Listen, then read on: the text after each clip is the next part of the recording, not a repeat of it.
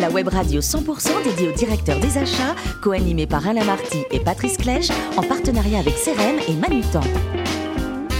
Bonjour à toutes et à tous, bienvenue à bord de CPO Radio.tv. Vous êtes 12 000 directeurs des achats et dirigeants d'entreprise abonnés à nos podcasts. Bien sûr, on vous remercie d'être toujours plus nombreux à nous écouter chaque semaine. Vous pouvez réagir sur nos réseaux sociaux et notre compte Twitter CPO Radio-du-bas TV. À mes côtés pour co-animer cette émission, Antoine Compin, directeur général adjoint de Manutan France. Bonjour, Antoine. Bonjour. Pascal Leroy, spécialiste de l'aménagement des espaces de travail et managing director de CRM. Bonjour Pascal. Bonjour Patrice. Aujourd'hui, nous recevons Jean-Christophe Gac, Group Purchasing and Sourcing Director de Manutan. On est dans la famille Manutan aujourd'hui. Bonjour Jean-Christophe. Bonjour à tous. Alors, Jean-Christophe, parfois on poursuit des études assez plaisantes en, marketing, en communication, à l'ISCOM, par exemple. On obtient un master, on arrive sur le marché du travail dans cette branche, et là on se rend compte que ce n'était pas du tout le bon choix. Qu'est-ce qui se passe dans la tête à ce moment-là? Oh, ben écoutez, en fait, euh, chacun a son histoire et euh, en ce qui me concerne, ça s'est fait un petit peu naturellement. Pour la petite histoire, moi, j'ai, euh, je suis parti aux États-Unis pendant un an et demi après mes études à l'ISCOM. Et lorsque je suis rentré, euh, j'ai eu un petit, un petit effet étrange, c'est-à-dire que je me suis rendu compte qu'il y avait un gros effet Ségala et culture pub de l'époque. et euh, qui, était très, qui, était très, sympathique au demeurant, mais je, je me suis dit, est-ce que c'est vraiment l'univers dans lequel je veux travailler? Et puis, euh, bon, je me questionnais. Il s'avère qu'une petite PME française, euh, je ne citerai pas le nom, mais qui m'a donné ma chance et euh, m'a proposé de travailler sur le marketing et les achats de cette société. Et donc voilà, ça s'est fait tout seul. J'ai fait mes classes. Et très rapidement, bon, au bout de trois ans, je me suis senti un petit peu étroit parce que j'étais parti à l'international pour pratiquer l'anglais et euh, je ne pratiquais pas l'anglais dans cette PME. Et donc, euh, j'ai eu quelques fourmis dans les pattes et euh, les circonstances de la vie ont fait que j'ai eu l'opportunité de croiser une entreprise que j'observais depuis très, très, très longtemps et que j'avais un petit peu dans, dans le viseur et, et qui en plus, on va détailler, mais correspondait à mes passions et euh, qui sont la négociation et la gestion de gamme de produits. Voilà. Et c'est votre histoire familiale en fait qui vous amène sur le terrain des fournisseurs de, de bureaux au départ? Alors c'est marrant ce que vous dites parce qu'en parce qu'en fait c'est vrai. Mais il y a deux histoires en une. En fait, c'est alors je revenais un petit peu en arrière. Euh, alors moi j'ai eu la chance dans mon enfance de de, beaucoup voyager, de vivre en Afrique parce que mon papa était scientifique pour un organisme de recherche qui était basé à l'étranger. Et il s'avère qu'ils euh, m'ont transmis deux richesses, mes parents. La première, bah, c'est l'ouverture aux, autres cultures, dans, dans, ces pays africains notamment. Et puis, euh, bah, la négociation de rue. C'est-à-dire que moi, j'ai pratiqué toute mon enfance la négociation de rue. Ça, c'est la première étape de ma vie. Mhm. Puis, la deuxième étape, c'est que euh, j'avais euh, j'avais un oncle euh, qui lui pareil travaillait chez Pentel à l'époque et, et, donc, ben, chaque, chaque année, lorsque je rentrais, je rentrais de mes séjours en Afrique, ben, j'allais rendre visite à cet oncle et, et devant les, les, stylos, mes yeux brillaient. C'était un peu ma Madeleine de Proust à l'époque. voilà. Et donc, ces deux combinaisons ont fait que voilà, je me suis trouvé dans l'univers de la fourniture de bureau. C'était plein d'affect, euh, à la fois la négociation de, de rue qui vous amène aux, achats et cette histoire familiale. Et ensuite, vous avez intégré euh, Gilbert, qui est devenu euh, un nom qu'on connaît bien aujourd'hui, Office Dépôt. là aussi, vous y avez beaucoup appris. Vous y êtes resté 12 années, c'est ça? Alors en fait, alors je, permettez-moi parce que l'actualité fait que ben, il y a des circonstances qui sont qui sont tristes aujourd'hui parce que je pense que comme moi vous suivez l'activité, vous avez entendu donc Office dépôt est en RJ, mmh. redressement judiciaire. Alors, je voulais profiter un petit peu de, de, de cette journée avec vous pour, pour vraiment leur, leur, leur, adresser tout mon support et mon amitié, parce que j'ai beaucoup, beaucoup de collègues, d'amis euh, dans, dans, cette société. Et croyez-moi, c'est un moment difficile et je leur, je leur souhaite réellement de rebondir. Oui, j'ai passé en fait 16 ans dans cette société, pour tout dire. En tout, 16 années. 16 mm. années. Euh, alors vous verrez, hein, c'est un petit peu le trait de ma personnalité. Moi, je suis euh, quelqu'un de très affect et donc, je, quand je m'engage, je m'engage. Donc cette société euh, m'a donné toute ma chance. Euh, c'est-à-dire que j'ai commencé au service communication. Vous voyez, il y a toujours un lien, encore une fois. Et puis, mais j'avais déjà en tête à l'époque de rejoindre le département qu'on appelait merchandising, c'est-à-dire les équipes produits et achats. Et donc, au bout de six mois, bon, les concours de circonstances de la vie ont fait que je suis devenu ce qu'on appelle un chef de produit fait mes premières classes. avant d'évoluer vers les postes un petit peu classiques, un cattle manager, merchandising manager et puis directeur des achats France. Et donc on souhaite le meilleur à, Office Dépôt, bien sûr. Aujourd'hui, c'est Manutan. Alors on est quand même très très loin euh, de la négociation de rue. Euh, Manutan qui fournit tous les équipements dont les entreprises ont besoin. C'est votre entreprise actuelle et elle a croisé votre chemin en 2015, je crois. Oui, alors c'est encore une histoire, c'est-à-dire que lorsque je travaillais chez Gilbert, nous avions racheté à l'époque une société qui s'appelait JPG. Euh, et euh, lorsque Office Dépôt a racheté Gilbert, euh, ils ont scindé la partie Gilbert qui a été vendue au Office Dépôt, enfin rachetée par Office Dépôt, et la partie JPG qui a été rachetée par Staples. Et en fait, il s'avère que j'ai travaillé pendant ces, ces, périodes où on a fusionné Gilbert et JPG avec un monsieur qui s'appelle Monsieur Alexis Clark, qui est mon directeur actuel. Et il s'avère que dix ans plus tard, ben, nos chemins se sont recroisés et avec beaucoup de subtilité, euh, parce qu'à l'époque, moi, j'étais en train d'imaginer de créer une société ou de racheter une société.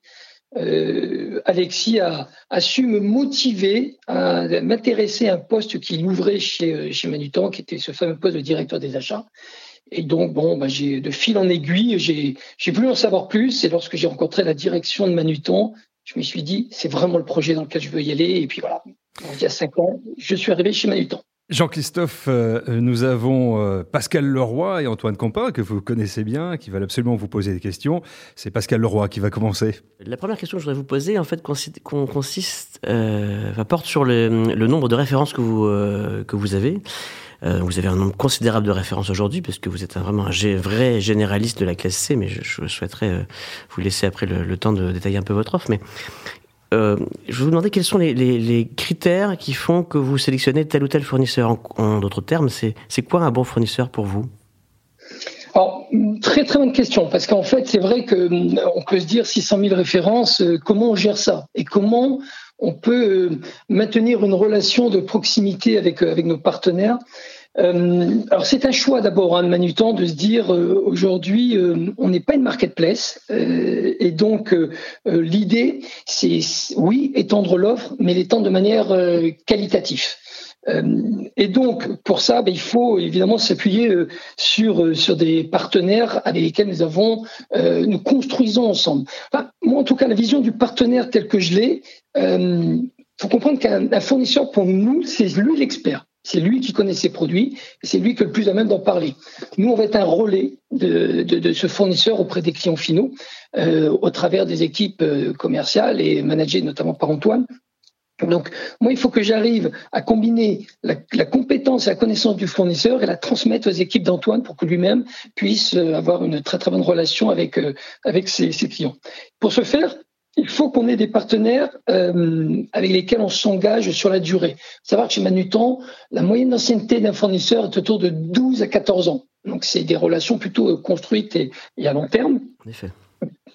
Pour entretenir cette relation, euh, alors évidemment, hein, dans l'image, l'image de, tout le monde, l'acheteur est celui qui va voir son fournisseur et qui demande toujours plus, plus, plus. Euh, on n'est pas du tout dans cette philosophie. Alors évidemment, il y a une période de l'année où on va négocier ce qu'on appelle nos conditions contractuelles. Euh, mais moi, je vois ça comme une opportunité parce que c'est souvent le moment où on va faire le bilan de l'année. Euh, on en fait plusieurs hein, de bilan de l'année, mais c'est un vrai moment de partage, d'échange, où on va co-construire ensemble sur notre évolution de gamme, sur notre dynamique commerciale, etc. Ça, c'est la première chose. Donc, c'est un partenariat de proximité. La deuxième, ben, nous, on a lancé un on a ce qu'on appelle un with love customer, très classique, où on demande à nos clients de juger. On a ce qu'on appelle le with love employé, c'est le great place to work. C'est pareil, hein, là c'est nos salariés chez Manutan qui nous jugent. Et puis on a euh, le love supplier. Le love supplier, c'est pareil, on va se challenger, on va aller voir nos fournisseurs et on va leur dire, ben, ben, jugez-nous, dites-nous comment vous voyez la relation avec Manutan et qu'est-ce qu'on peut faire mieux. Et ce qui va nous intéresser en fait, alors c'est confidentiel hein, parce que c'est mené par une agence externe, mais ce qui va nous intéresser, c'est pas tant la notation que vont, nous donner nos fournisseurs, même si, euh, pour être tout à fait franc avec vous, elle, progresse et sacrément depuis quatre ans, ça c'est très intéressant. Mais ça va surtout être de travailler sur les verbatims, c'est-à-dire de se dire, mais qu'est-ce qu'ils nous demandent Qu'est-ce qu'on doit changer? Qu'est-ce qu'on doit améliorer? Je vous donne un exemple. Il y a quatre ans, lorsqu'on on a fait le premier With Love Supplier, on a euh, euh, les qui nous disaient bah, nous, on n'a pas suffisamment de contact avec vos équipes produits et acheteurs, mais surtout, on transmet une masse d'informations à vos équipes et on ne voit pas toujours ces informations remonter. Par exemple, le contenu d'un produit, vous pouvez l'enrichir, vous pouvez le modifier, etc. Donc on a mis un plan d'action où euh, chaque acheteur a l'obligation de parler avec ses fournisseurs. De fois, je dis bien obligation parce que on a tellement de fournisseurs qu'il fallait qu'on arrive à un système un petit peu euh, quand même managé. Euh, et puis on a demandé aux e-merchandisers de passer du temps avec nos fournisseurs premium notamment, en leur disant mais passez une journée avec eux, passez du temps avec leurs équipes marketing, captez toute l'information et relayez cette information. Voilà, c'est des exemples concrets. Donc on est vraiment dans une relation euh, win-win. Euh, et souvent, moi j'aime bien Pierre-Olivier Briand, notre, notre DG, dit euh, il y a une évolution du métier d'acheteur et aujourd'hui, c'est les fournisseurs qui choisissent les acheteurs. Et je pense qu'on n'est on est pas loin de cette vérité. Donc il faut qu'on très, très smart comme, comme, comme approche. Bravo. Euh, j'ai deux questions ensuite qui sont des questions un peu plus stratégiques. Euh, quand je regarde votre activité, je, vois que de nombreuses sociétés font le choix plutôt euh, dans leur offre de l'hyper spécialisation euh, dans leur activité. Par exemple, pour être plus performant, pour avoir de meilleures marges, pour être plus connu dans une activité de niche. Vous, Manutan, euh, vous avez fait un choix qui me semble être complètement inverse, euh, en proposant des ensembles, des, des, des, des produits pour l'ensemble de la classe C. Euh, donc c'est donc très très large. Vous disiez tout à l'heure votre nombre de références. Euh, est-ce que vous pouvez nous en dire un peu plus sur ce choix et pourquoi est-ce que vous vous êtes plus orienté sur un choix de d'hyperglobalisation plutôt que sur l'hyperspécialisation de niche, qui est plutôt une tendance de fond dans toutes les activités aujourd'hui? Alors, on, a Antoine sur le plateau, on aurait presque pu lui retourner la question, mais je vais, répondre. Euh, oui, c'est un, choix totalement assumé. Euh, en fait, ce que, vivent nos, acheteurs, c'est exactement la même problématique que je vis de mon côté, à savoir que euh, y a pléthore de fournisseurs pour un acheteur. Euh, et on a euh, ben, dans, nos achats des, produits à forte rotation et puis des produits, ce qu'on appelle des slow movers ou des, produits à plus faible rotation. Et souvent, dans ces catégories de produits que nous, on a classifiés de produits classés, euh, on, a, on se retrouve dans des grands groupes face à des centaines, voire des milliers de fournisseurs. Et ça devient des achats, en fait, qu'on ne pilote plus, qu'on ne gère plus. Euh, et sur lesquels, euh, lorsque vous faites euh, la, somme globale de, ces achats, vous vous rendez compte qu'en fait, ce sont des enjeux et des montants qui sont loin d'être neutres. en fait, le choix de Manutan était de, venir voir ces entreprises et de leur dire, mais en fait, faites appel à, un distributeur type Manutan qui va vous accompagner. Alors, on n'a pas au départ tout de l'offre pour répondre aux besoins de, chacun des clients, parce que sinon, ce serait très compliqué. Par contre, on va travailler avec eux et on va euh, étudier euh, les, possibilités de euh, regrouper l'ensemble de leurs partenaires en, un seul partenaire qui est Manutan. Voilà, c'est un petit peu l'idée. Et, c'est quelque chose qui est très porté par le groupe. Antoine était encore l'autre jour en présentation avec des acheteurs en France. Il fait des sessions, des webinaires réguliers pour expliquer le process, parce que derrière, derrière cette notion d'acheteur classé, il y a plein de petits détails. C'est pas quelque chose qui, est globalisé. On va rentrer, euh, on va faire un petit peu du sur-mesure avec chacun des clients en disant mais on va étudier d'abord euh, où sont vos achats, euh, où sont vos stratégies, etc. Donc c'est un vrai travail de fond que chaque euh, équipe commerciale va porter auprès de son client. Et oui, c'est porteur, et oui, c'est fait partie des gènes, et oui, c'est la stratégie de, l'entreprise. Alors vous aurez pu me poser la question de me dire mais c'est vachement sympathique Jean-Christophe, mais vous côté fournisseur, comment vous pilotez ça? Parce que forcément, ben, ça peut démultiplier le nombre de fournisseurs. Alors oui, on travaille, nous, de concert avec les équipes commerciales, et euh, on va essayer déjà de leur proposer euh, les produits qui sont dans nos assortiments. Et puis il s'avère que si jamais ben c'est pas dans nos assortiments, on va étudier en disant bah oui, on peut aller chercher ces produits-là parce que ça fait sens, parce qu'il y a une histoire, parce qu'il y a un client, c'est que ce client on veut l'accompagner sur la durée. Et puis, euh, on en parlera peut-être tout à l'heure aussi, on a déployé euh, ce qu'on appelle chez nous the Global Supplier Referencing, c'est ce qu'on appelle le GSR. ça, c'est un vrai changement aussi dans nos achats, c'est-à-dire que on fait, on fait plus, alors j'exagère un peu, mais on n'est plus dans de l'achat unitaire comme il y a 20 ans. Euh, les fournisseurs venaient à l'époque, rappelez-vous, ils venaient nous voir, c'était un petit peu le rituel une fois par an, et puis posaient leur valise chez nous et puis ils disaient voilà j'ai ça comme produit, j'ai ça, j'ai ça et puis l'acheteur euh, était en face de lui, il disait je prends, je prends pas. Bah, je exagère un peu mais c'était un petit peu ça à l'époque. Ça on a balayé ça d'un revers de la main. Euh, Aujourd'hui nous on est plutôt à la discussion avec nos fournisseurs en train de leur dire mais mais bon sang mais donnez-nous tout votre assortiment. On va le capter votre assortiment. C'est ce qu'on appelle le global supplier referencing. On va le référencer. Alors on va, on va, se donner des critères. Il faut que, faut quand même que, on peut pas tout rentrer. Il faut que la data du fournisseur soit riche, complète, etc. Mais on est dans ce système de se dire référençons de masse, ce qui permet d'offrir des produits, de, une gamme de produits de plus en plus large. Mais alors, ce qu'on va faire, par contre, et c'est pour ça que je parlais d'une marketplace, on va se différencier de marketplace, on va rentrer, ça c'est tout le travail des équipes produits achats, on va rentrer vraiment dans le contenu de l'information que va nous transmettre le fournisseur. Une dernière, question, euh, une dernière question, Pascal. Bah, merci pour ces réponses, qui sont passionnantes. Euh, alors, ma dernière question, toujours euh, d'ordre stratégique. Je comprends de votre activité que vous êtes aujourd'hui un pure player dans le, dans le digital, vous n'avez pas, de, pas de, de, point de vente physique. Euh, Est-ce que vous envisagez de faire évoluer ces stratégies?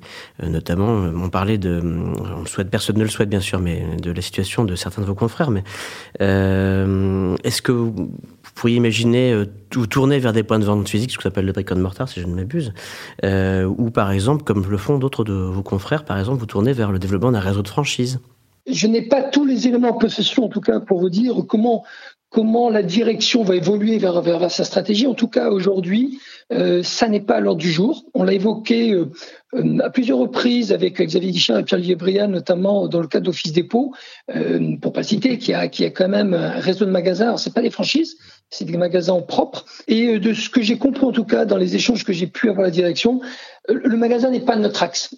Aujourd'hui, on va vraiment investir énormément sur le digital, le web, accompagné par des équipes commerciales, parce qu'on se rend compte malgré tout que le web, c'est un, un outil extraordinaire mais que quand même, la finalité, c'est qu'un bon contact, et Antoine ne va pas me contredire, je pense, un bon contact, un lien direct, bonne compréhension du, besoin euh, en face-to-face, c'est quand même vachement plus sympa et plus porteur. Donc, pour répondre à votre question, non, la stratégie urbaine du temps n'est pas d'aller vers, euh, vers des magasins demain, ni de la franchiser, mais que sais-je pour demain?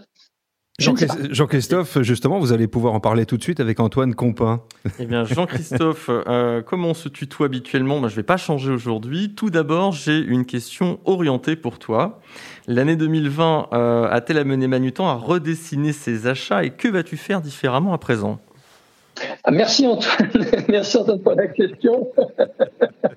alors, Antoine est un coquin parce qu'il sait, il sait un certain nombre de choses. Euh, oui, mais en fait, alors.